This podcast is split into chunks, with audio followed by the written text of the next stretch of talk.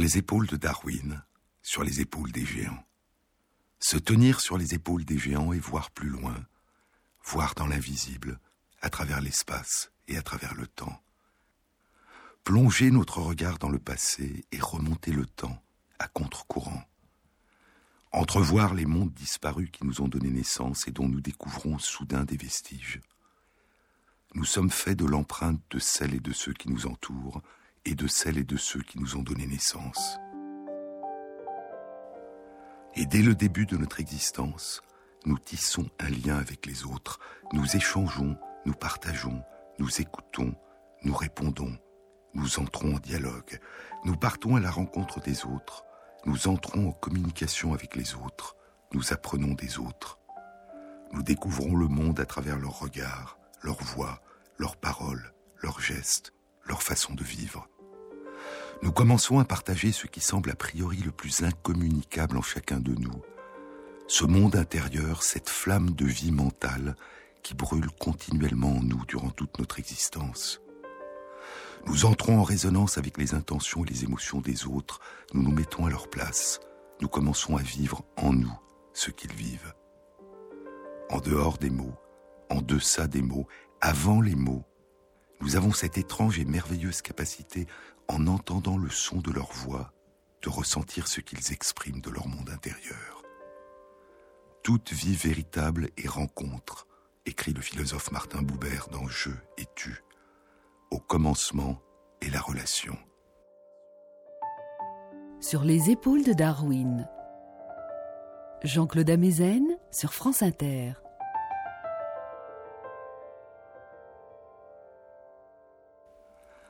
Dès que nous venons au monde, commence à se tisser notre lien vital avec une mère, avec un parent, avec l'autre, le premier lien, le tout premier lien. Cette capacité dès la naissance à habiter un univers de relations est à la fois innée et construite par les interactions affectives entre la mère et le nouveau-né, entre le nouveau-né et les adultes qui l'entourent. Une mère interagit avec son nouveau-né par des contacts corporels, des mimiques expressives, des baisers, des caresses, des sourires, des regards, en lui chantonnant des berceuses, en lui parlant lentement, en détachant les syllabes avec des tonalités riches et variées. Le murmure d'une mère, écrit Darwin, le murmure d'une mère à son enfant aimé est plus expressif que nos mots. Il y a un sens qui précède la signification, dit Pascal Quignard. Il y a un sens qui précède la signification et qui se lit sur le visage fascinant de la mère qui communique alors émotivement la langue maternelle. Et le tout petit répond à sa mère. Il la sollicite à son tour, sourit, fait des mimiques, émet des vocalisations, un babil, un chant qui appelle une réponse de sa mère.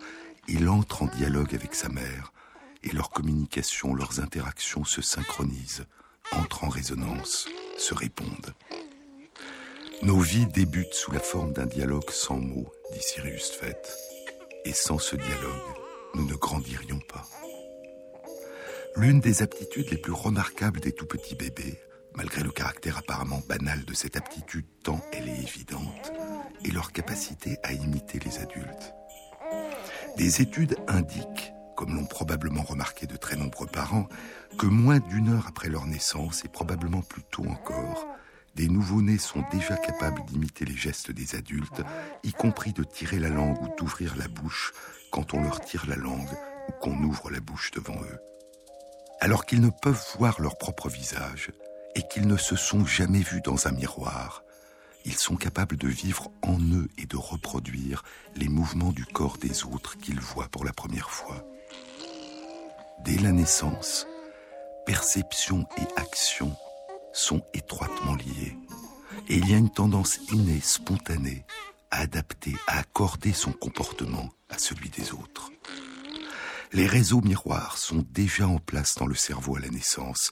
Ces réseaux miroirs qui ont été découverts il y a 22 ans par Giacomo Rizzolatti, Vittorio Gallese et leurs collaborateurs à l'université de Parme. Ces réseaux miroirs dont Giacomo Rizzolatti dit qu'ils révèlent à quel point est profondément ancré en nous le lien qui nous rattache aux autres.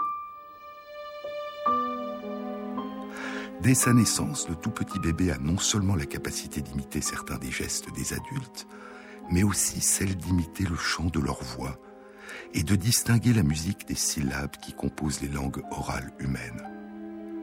Et les nuances de cette musique varient selon les langues et les cultures. Tout enfant, dit Quignard, parle avant qu'il sache parler.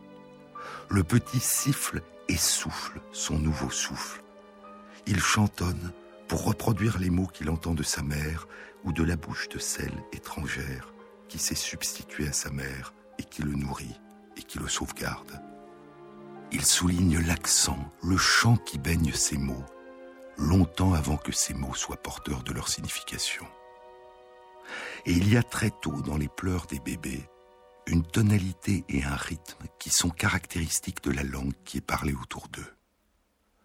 Cet effet indéfinissable, disait Darwin, du caractère musical du langage humain et les relations entre certains types de sons et certains états d'esprit, entre la musique de la voix et certaines émotions, certains sentiments, il y a un chant qui sous-tend les mots et qui ajoute à leur sens.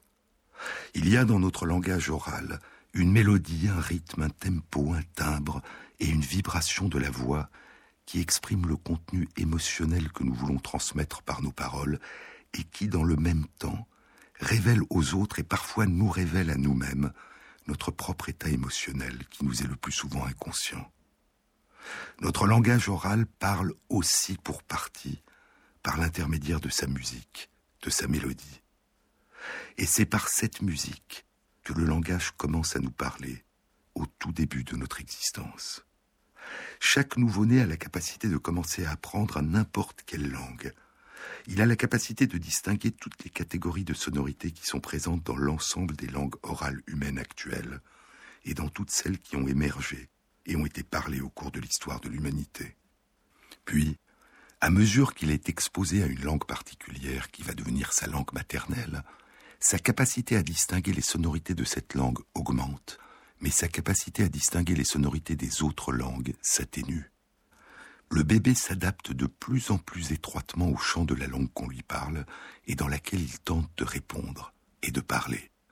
Il s'approprie alors sa langue, et la richesse et la subtilité de son chant constituera le cadre dans lequel s'inscrira l'apprentissage des mots, de leur sens, de la syntaxe, de la grammaire.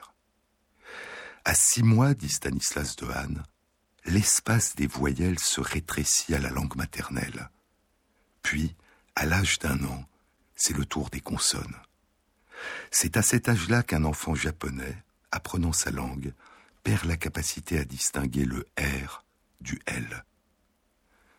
Tout se passe, dit Daniel Heller-Roizen dans Écolalie, Essai sur l'oubli des langues, tout se passe comme si l'acquisition d'une langue n'était possible qu'au prix d'un oubli. Mais cette appropriation de la richesse et de la singularité de notre langue maternelle a aussi tendance à rendre indistinctes et interchangeables toutes les autres langues, qui apparaîtront alors souvent non pas comme une langue, mais simplement comme un chant, voire comme du bruit. D'où l'expression des Grecs de l'Antiquité, je vous l'avais dit, pour désigner les étrangers, les barbares.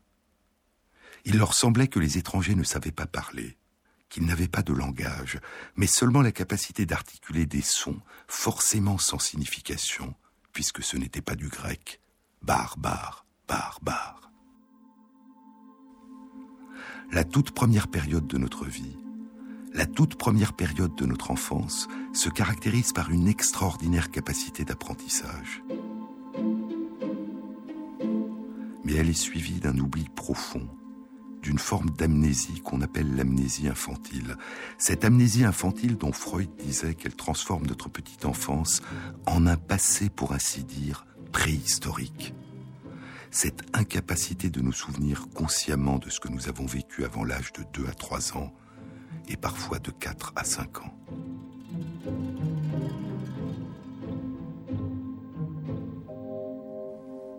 Notre langue, qui est devenue notre langue maternelle, nous n'avons plus de souvenir de la période où nous l'avons apprise, et nous n'avons plus le souvenir de l'avoir apprise. Nous savons qu'il y a eu un avant, mais il nous demeure inatteignable. Les premiers éclats de notre vie se sont perdus dans les brumes de l'amnésie de notre première enfance. Mais que reste-t-il en nous de ce que nous avons oublié? Ces premières lueurs de l'aube, est-ce qu'elles se sont définitivement éteintes? Ou est-ce qu'elles continuent à briller en nous, même si notre conscience ne peut plus y avoir accès?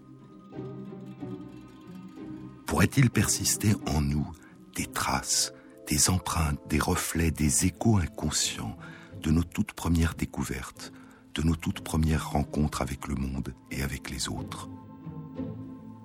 C'est une question difficile à explorer. Mais il y a des cas où la première immersion dans la langue entendue dès la naissance s'interrompt prématurément. Il y a des cas où la première langue maternelle a été perdue durant la petite enfance et où une nouvelle langue maternelle s'est substituée à la première et est devenue la langue maternelle que parlera l'enfant, la seule dont il gardera un souvenir conscient.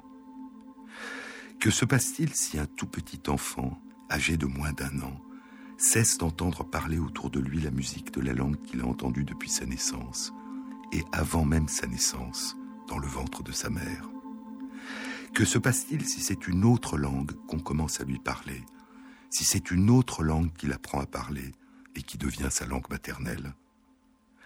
C'est le cas des petits-enfants qui sont adoptés par des parents vivant dans un autre pays que le pays natal de l'enfant et qui parlent une langue dont le chant est très différent du chant que les petits-enfants ont entendu durant les premiers mois de leur vie. Par exemple, des enfants nés en Asie du Sud-Est et adoptés avant l'âge d'un an par des parents vivant au Québec et parlant français. Ces enfants, devenus grands, n'ont aucune compréhension de la toute première langue avec laquelle ils ont été en contact, ni aucun souvenir de l'avoir entendue. Et des études ont exploré si ces enfants avaient une plus grande capacité à distinguer consciemment les sonorités et les tonalités de leur langue d'origine, qui sont très différentes de celles de la langue française, ou s'ils avaient une plus grande capacité à mieux prononcer des consonnes ou des voyelles de leur langue d'origine que des enfants du même âge nés au Québec, qui n'ont jamais été exposés à une langue d'Asie. Ces études n'ont pas permis de déterminer clairement si des traces du chant de la toute première langue perdue ont persisté dans la mémoire inconsciente, ou si ces traces ont été à jamais effacées par l'empreinte du chant de la nouvelle langue. Mais une réponse à cette question mystérieuse vient d'être apportée par une étude publiée il y a une dizaine de jours, le 17 novembre 2014, dans les comptes rendus de l'Académie des sciences des États-Unis.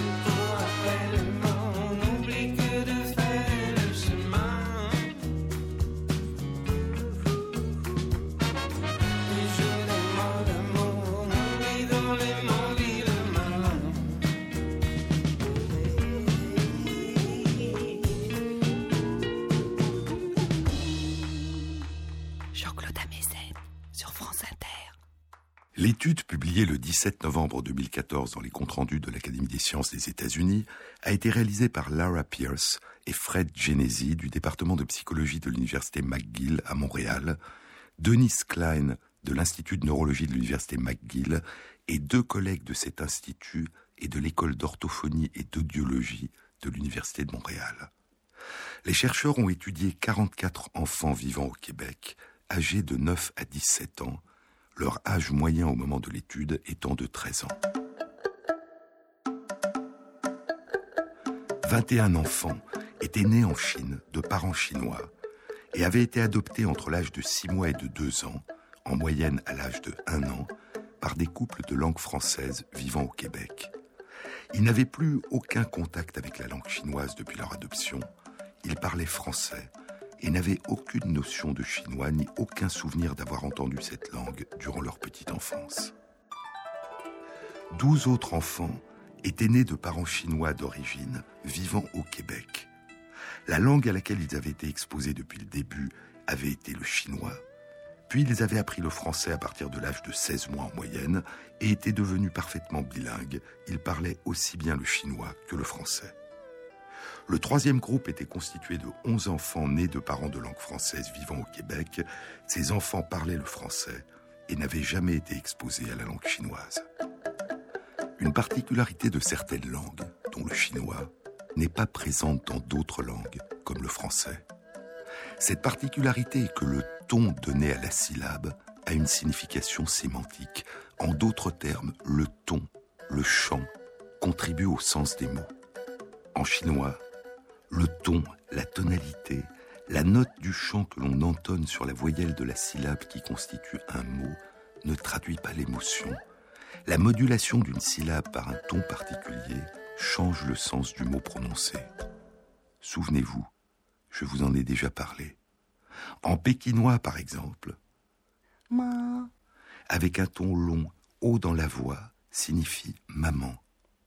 Ma, avec un ton court et montant, signifie le lin. Ma.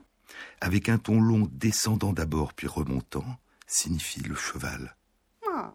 Avec un ton court et descendant rapidement, signifie injurier. Ma. Sans ton particulier, signifie est-ce que. Et ainsi, dans les langues orales chinoises, comme dans d'autres langues tonales, le chant est une composante intégrale du sens des mots. Et ces chants sont appris dès la toute petite enfance. La question qu'ont posée les chercheurs a été la suivante.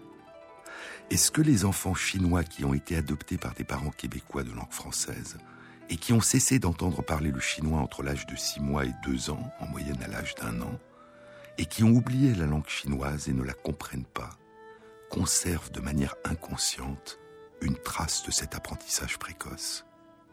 Chez les 44 enfants âgés de 13 ans en moyenne, les chercheurs ont exploré par imagerie cérébrale les activités de différentes régions de leur cerveau en réponse à l'écoute de différents tons qui dans la langue chinoise sont liés au sens des mots, ce qu'on appelle des tons lexicaux. En revanche, pour des personnes qui parlent une langue tonale, dans laquelle le ton, le chant contribuent au sens des mots comme le chinois, l'écoute des tons lexicaux de cette langue entraîne une activation des régions frontales, temporales et pariéto-occipitales de l'hémisphère gauche du cerveau, dont le gyrus temporal supérieur gauche et le planum temporale, des régions associées au traitement du langage. Cet effet semble spécifique aux tons lexicaux de la langue parlée par la personne, ici le chinois, car des tonalités qui ne sont pas lexicales dans cette langue, des tonalités qui ne contribuent pas au sens des mots de la langue chinoise, entraîne une activation des régions frontales et temporales de l'hémisphère droit du cerveau, comme chez les personnes qui n'ont jamais été exposées à la langue chinoise. L'étude de Lara Pierce et de ses collègues, publiée il y a une dizaine de jours dans les comptes rendus de l'Académie des sciences des États-Unis, indique que chez les enfants de langue française qui n'ont jamais été exposés à la langue chinoise, l'écoute des tons lexicaux de la langue chinoise entraîne une activation du gyrus temporal supérieur dans l'hémisphère droit du cerveau et sont donc traités comme des sonorités n'ayant pas de signification particulière. En revanche, chez les enfants chinois qui ont été adoptés bébés, qui parlent français et n'ont plus été exposés depuis leur adoption à la langue chinoise, comme chez les enfants bilingues qui parlent aussi bien français que chinois, l'écoute des tons lexicaux de la langue chinoise entraîne une activation du gyrus temporal supérieur gauche et du planum temporale dans l'hémisphère gauche du cerveau, c'est-à-dire des régions associées au traitement du langage. Et ainsi, même chez des enfants âgés de 13 ans, qui ne comprennent pas la langue chinoise et n'ont aucun souvenir de l'avoir entendue ni d'avoir commencé à la parler durant leur petite enfance, les tons lexicaux de leur première langue maternelle oubliée depuis longtemps sont toujours traités comme des composantes d'une langue, leur première langue maternelle l'apprentissage de la langue française n'a pas entièrement effacé le premier apprentissage de la langue chinoise. Par-delà l'amnésie infantile, persiste une empreinte du premier monde sonore que le petit enfant a découvert à sa naissance, et probablement avant même sa naissance. Je vous en parlerai dans une prochaine émission.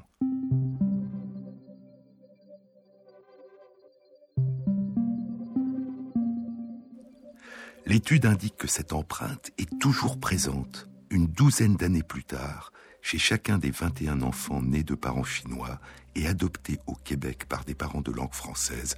Elle est toujours présente, y compris chez ceux qui ont été adoptés dès l'âge de 6 mois. Mais elle est plus prononcée chez les enfants adoptés à un âge plus tardif. Plus le premier apprentissage a été long et plus sa trace est profonde. Le titre de l'étude était une cartographie de la persistance inconsciente de la première langue perdue. Et ainsi, malgré l'extraordinaire plasticité du cerveau durant la petite enfance et l'extraordinaire capacité d'adaptation des petits-enfants à leur environnement, l'apprentissage précoce d'une nouvelle langue n'efface pas entièrement les tout premiers apprentissages. Et certaines études suggèrent que des enfants qui ont entendu et qui ont commencé à parler une première langue paternelle avant de l'oublier et d'en apprendre une autre, que ces enfants auraient plus de facilité pour apprendre à parler cette langue oubliée que des personnes qui n'y ont jamais été exposées durant leur petite enfance. La plasticité du cerveau, la capacité d'apprentissage et l'adaptation étroite à un nouvel environnement semblent donc aussi impliquer le maintien des traces des anciens apprentissages, qui permettraient peut-être de se réadapter à des environnements anciens qui ont été les nôtres et auxquels nous pourrions un jour être de nouveau confrontés. Il persiste au cœur de l'oubli des traces mnésiques, des souvenirs inconscients de nos premières rencontres avec le monde et avec les autres. Nous sommes plus riches de souvenirs que nous ne le réalisons. Et même si ces lueurs de l'aube ne peuvent plus accéder à notre conscience, elles continuent encore longtemps à briller au plus profond de nous sont-elles source d'émotions, de sentiments dont nous sommes incapables de découvrir l'origine Il y a des circonstances où nous sommes soudain envahis par une sensation d'évidente familiarité. Nous venons de percevoir un parfum, une saveur, une musique, un son de voix, une couleur, un jeu de lumière, le chant d'une langue, et commence à remonter en nous cette sensation de déjà vu, de déjà entendu, de déjà rencontré, et nous ne savons pas de quoi il s'agit. Parfois, ce sentiment étrange de déjà vu, de déjà entendu, de déjà vécu, est le début, la promesse d'un véritable souvenir.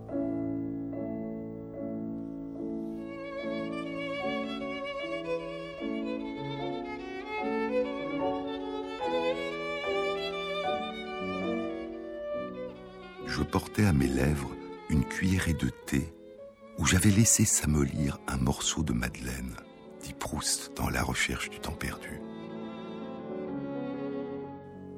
À l'instant même où la gorgée mêlée des miettes du gâteau toucha mon palais, je tressaillis, attentif à ce qui se passait d'extraordinaire en moi.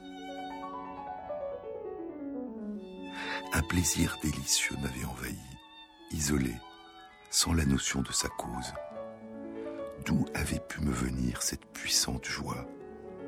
Je sentais qu'elle était liée au goût du thé et du gâteau, mais qu'elle le dépassait infiniment, ne devait pas être de même nature. D'où venait-elle? Que signifiait-elle? Où l'appréhender? Je bois une seconde gorgée, où je ne trouve rien de plus que dans la première, puis une troisième, qui m'apporte un peu moins que la seconde, quelque chose qu'on aurait désancré à une grande profondeur. Je ne sais ce que c'est, mais cela monte lentement. J'éprouve la résistance et j'entends la rumeur des distances traversées. Certes, ce qui palpite ainsi au fond de moi, ce doit être l'image, le souvenir visuel qui, lié à cette saveur, tente de la suivre jusqu'à moi. Mais il se débat trop loin, trop confusément. Et tout d'un coup, le souvenir m'est apparu. Ce goût, c'était celui du petit morceau de Madeleine que le dimanche matin, à Combray, quand j'allais lui dire bonjour dans sa chambre, ma tante Léonie m'offrait, après l'avoir trempé dans son infusion de thé ou de tilleul. La vue de la petite Madeleine ne m'avait rien rappelé avant que je n'y eusse goûté.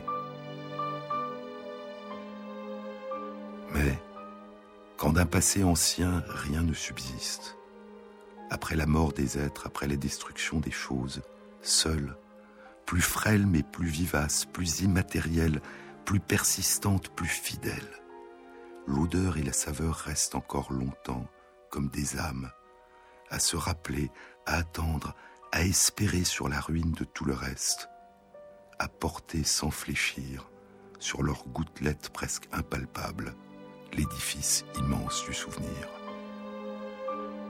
Ce sentiment de déjà vécu, isolé sans la notion de sa cause, dit Proust, peut, à lui seul, sur la ruine de tout le reste, porter l'édifice immense du souvenir. Une saveur, un parfum, une musique, le chant d'une langue oubliée. Mais quand ce souvenir est trop ancien, nous ne pouvons plus en retrouver l'origine, et ne demeure peut-être alors en nous que cette impression étrange et confuse de déjà vécu. Comme la persistance étrange et inattendue du sourire du chat de Cheshire, qu'Alice au pays des merveilles voit flotter dans l'air après la disparition du chat. Mais à la différence d'Alice, qui a vu le chat avant de ne plus voir que son sourire, nous ne savons plus à qui appartient ce sourire. Nous avons oublié le chat. Les enfants de 13 ans qui répondent sans le savoir aux tonalités lexicales de la langue chinoise qu'ils ont oubliées, ressentent-ils ces émotions, cette impression d'un chant, d'un sens, ce plaisir sans cause? Ont-ils la sensation de retrouver un perdu, sans savoir qu'il s'était perdu, et sans pouvoir se souvenir de ce qui s'était perdu?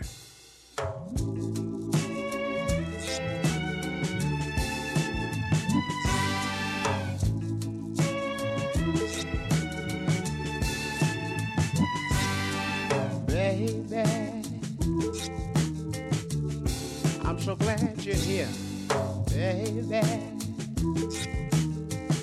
I've got something to say, my dear, baby. yeah. So glad you're mine.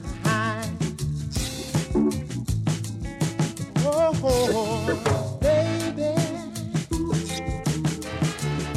Why did it take so long? Oh, baby. Only made my love grow strong. Baby. Yeah.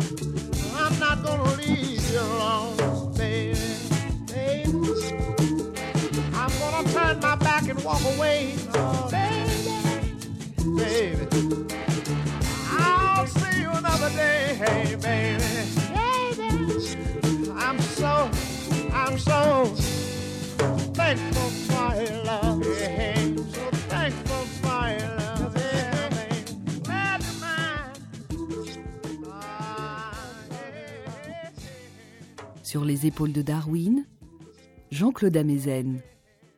Les régions frontales, temporales et pariéto-occipitales de l'hémisphère gauche du cerveau, dont le planum temporal est gauche, ne répondent pas seulement à des composantes particulières du champ d'une langue, comme les tons lexicaux de la langue chinoise, ces régions de l'hémisphère gauche du cerveau sont aussi impliquées dans notre réponse aux syllabes qui font partie d'une langue que nous avons apprise et dans notre capacité à distinguer des syllabes phonétiquement proches. Une étude publiée en 2012 dans Cerebral Cortex indiquait que la pratique d'un instrument de musique augmente la capacité à distinguer différentes syllabes phonétiquement proches et s'accompagne d'une plus grande activation du planum temporale de l'hémisphère gauche en réponse à l'écoute de ces syllabes.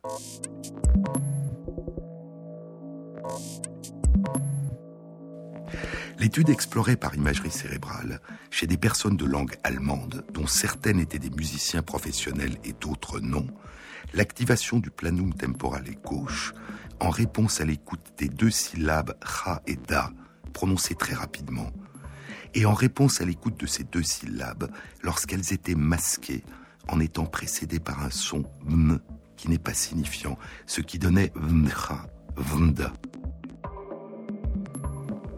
Les musiciens professionnels distinguaient beaucoup mieux les syllabes masquées et avaient une activation plus importante du planum temporale gauche, d'autant plus importante que leur pratique de la musique avait été prolongée. Une étude antérieure publiée en 2001 dans Cerebral Cortex avait indiqué que lorsque des musiciens professionnels écoutent un morceau de musique qu'ils n'ont encore jamais entendu, leur planum temporal gauche est activé, alors que cette région est moins activée chez les personnes qui ne sont pas des musiciens professionnels et chez qui il y a au contraire une activation du planum temporale dans l'hémisphère droit du cerveau. Et l'activation du planum temporale gauche en réponse à l'écoute de la musique chez les musiciens professionnels est d'autant plus importante qu'ils jouent de la musique depuis longtemps.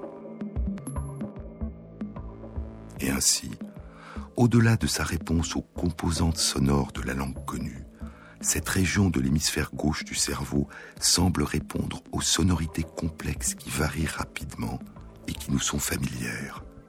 Cette région semble impliquée dans le traitement des sonorités complexes qui ont fait l'objet d'un apprentissage et d'une expérience. Elle donne sens, au-delà du chant de notre langue, à l'ensemble des chants qui nous sont familiers.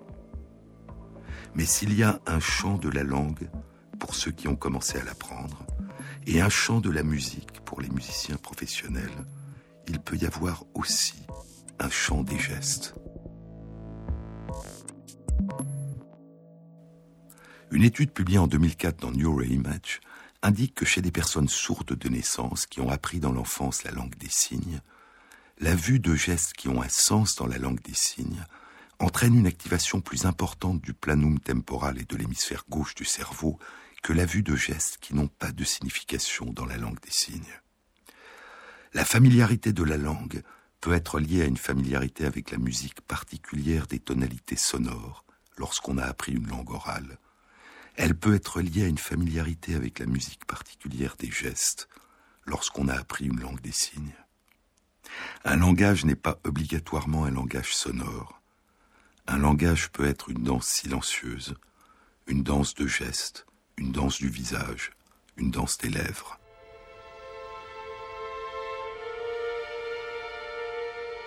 On a longtemps confondu langage et langage oral, langage et parole parole et pensée. Au IVe siècle avant notre ère, Aristote écrit que l'usage de la parole est ce qui définit l'humanité. D'autres, la parole était déjà présente avant même la naissance de l'humanité. Elle a été instrument de création, et de la parole du Créateur a surgi la lumière qui éclaire le monde. C'est le troisième verset de la Genèse, habituellement traduit ainsi, Et Dieu dit que la lumière soit, et la lumière fut. Plus tard, l'évangile selon Jean débutera par ces mots Au commencement était le Verbe, ou au commencement était la parole, et la parole était en Dieu, et la parole était Dieu. La parole est créatrice, suggèrent ces textes anciens. La parole a créé le monde et donne un sens au monde. Et pour Aristote, Seules les personnes qui sont capables de parler sont capables de penser. Et pendant très longtemps, cette idée va s'imposer. L'idée absurde et stigmatisante que les personnes sourdes de naissance qui ne parlent pas ne sont pas capables de penser pour la seule raison qu'elles sont privées de la capacité d'utiliser et d'entendre, de comprendre le langage oral. Pourtant, avant Aristote, dans le Cratyle, Platon faisait dire à Socrate, si nous n'avions ni voix ni langue, et que nous voulions exprimer ces choses les uns aux autres, ne devrions-nous pas, comme ceux qui sont muets, entreprendre d'exprimer nos pensées par les mains, la tête ou d'autres parties du corps? Il y a des langues du silence qui permettent de transmettre les mêmes pensées, les mêmes émotions, les mêmes raisonnements, les mêmes récits que les langues orales. Ce sont les langues des signes, que l'on désigne collectivement sous le terme la langue des signes. Les langues des signes ont été inventées par les personnes sourdes de naissance qui se les transmettent ou les réinventent depuis des temps immémoriaux. De véritables langues, aussi abstraites, aussi symboliques, aussi complexes et aussi subtiles que les langues orales, avec leur grammaire, leur syntaxe, leur vocabulaire, leur richesse sémantique, et une prodigieuse capacité à communiquer les émotions. Une langue étonnante pour ceux qui ne l'ont pas apprise, parce qu'elle mobilise les expressions du visage, les gestes, les mains, les mouvements des doigts, la posture, le souffle. Le corps entier est impliqué dans le langage. C'est une langue en quatre dimensions. La dimension du temps et les trois dimensions de l'espace. Mais ce n'est qu'au milieu du XVIIIe siècle deux millénaires après les écrits de Platon, que Charles Michel de l'Épée, l'abbé de l'Épée, découvre cette langue parlée par les personnes sourdes de Paris, la version française de cette langue. Je vous en ai déjà parlé. L'abbé de l'Épée décide de modifier cette langue, pensant ainsi l'améliorer, et il ouvre une école où elle est enseignée. À sa mort en 1789, il y a plus d'une vingtaine d'écoles pour enfants sourds en France et en Europe où l'on enseigne la langue des signes. Et c'est de France, sous l'impulsion notamment du successeur de l'abbé de l'épée, l'abbé Roch-Ambroise Sicard, que cet enseignement va se propager. Des écoles vont s'ouvrir à travers le monde et une université va s'ouvrir aux États-Unis en 1869.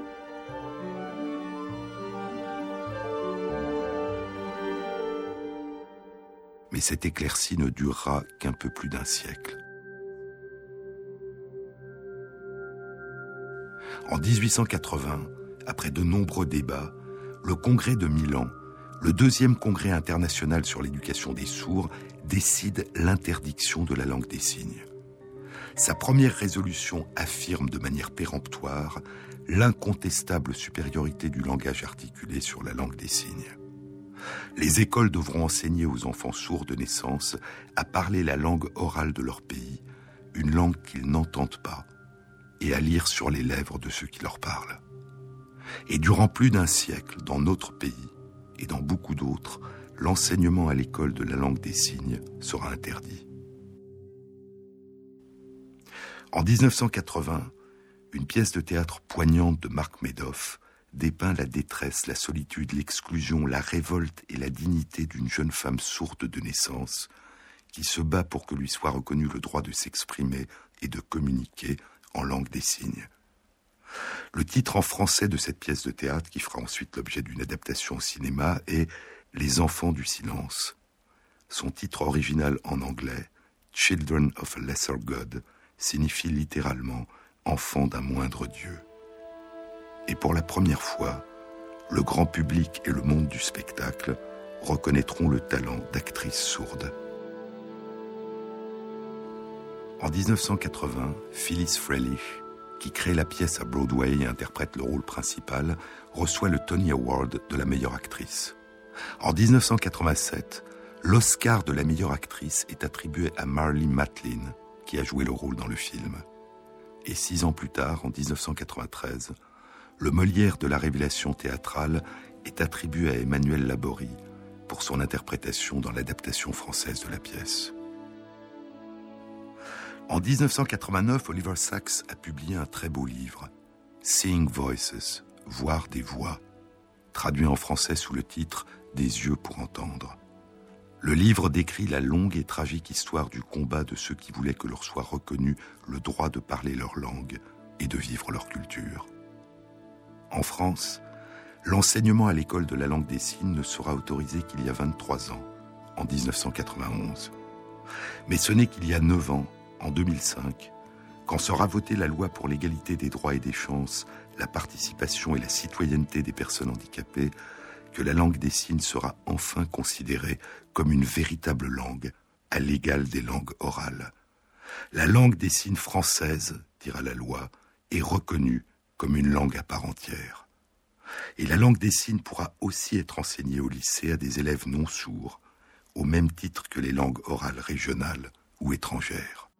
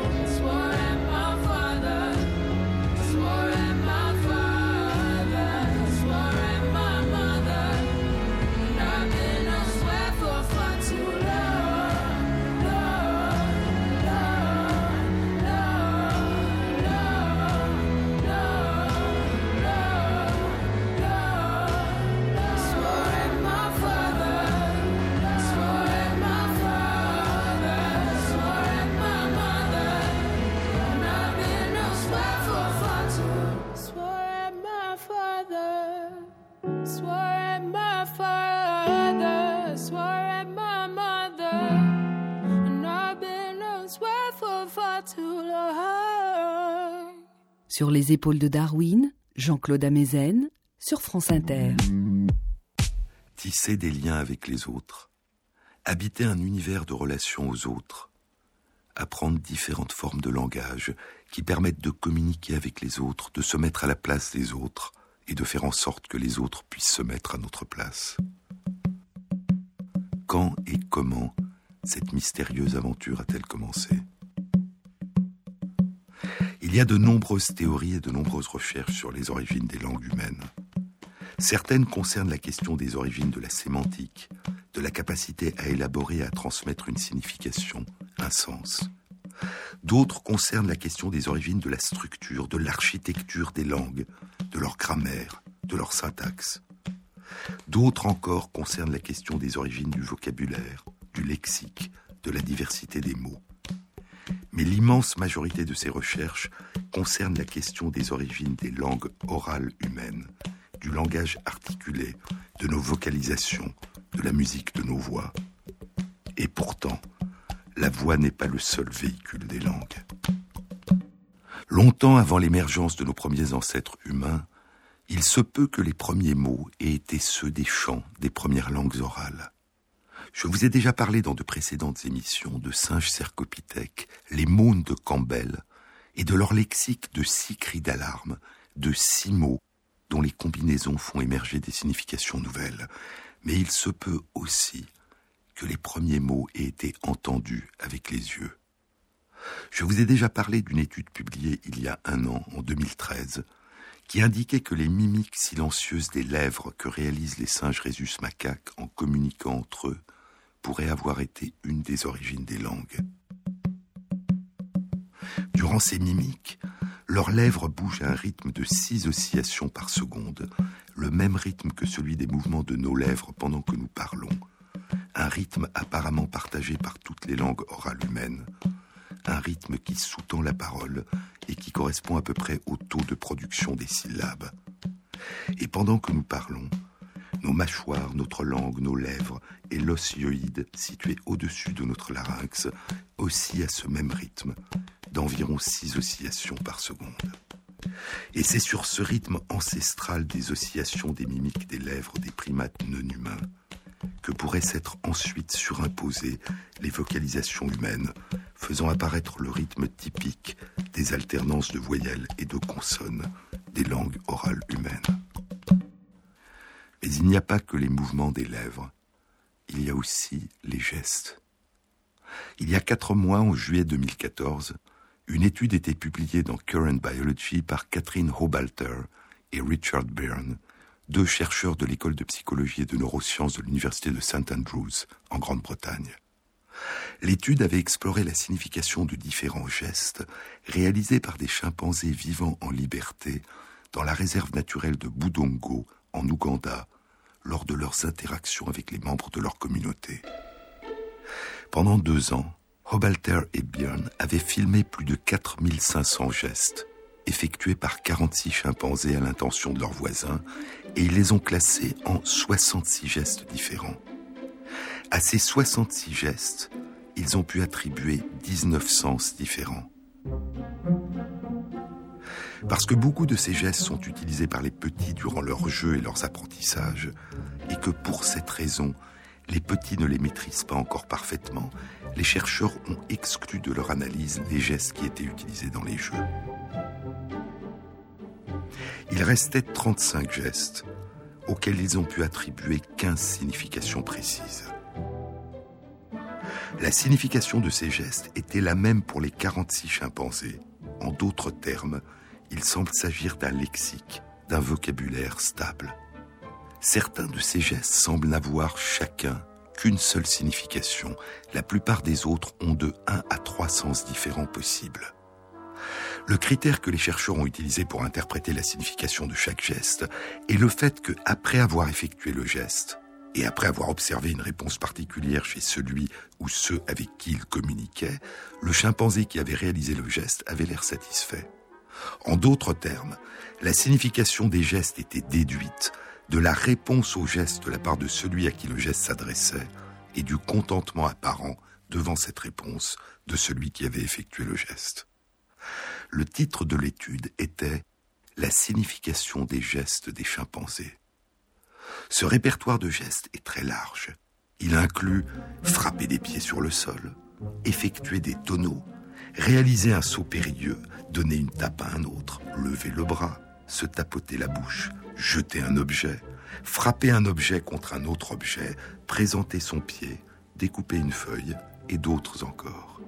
Et les significations de ces différents gestes que les chercheurs ont déduites sont arrête de faire ce que tu es en train de faire, écarte-toi, approche-toi, suis-moi, prends cet objet, viens avec moi, regarde cet endroit, grimpe sur moi, laisse-moi grimper sur toi, et d'autres encore.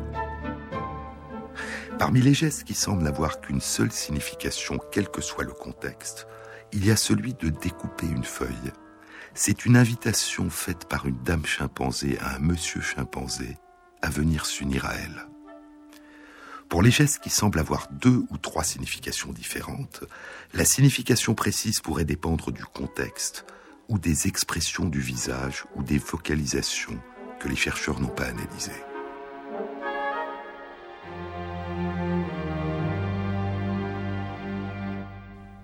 Et ainsi, ce dictionnaire, ce lexique des gestes, permet de commencer à explorer l'une des formes de langage de nos cousins non humains, Parler avec des gestes et entendre avec les yeux, comprendre à l'aide des yeux.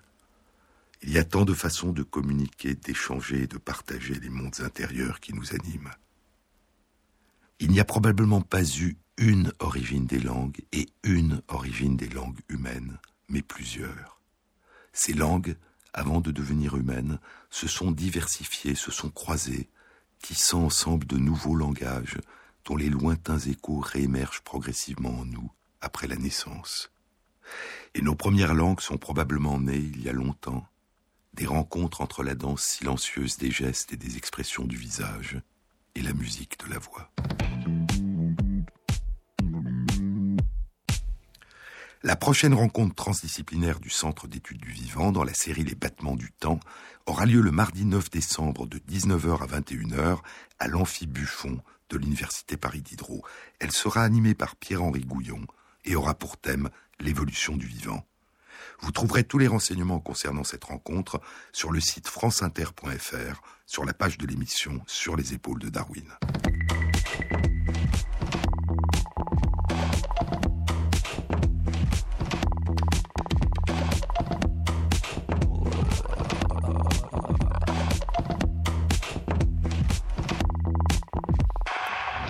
Cette émission a été réalisée par Christophe Imbert, avec à la prise de son Éric Morin, au mixage Anne-Laure Cochet et Jean-Baptiste Audibert pour la programmation des chansons.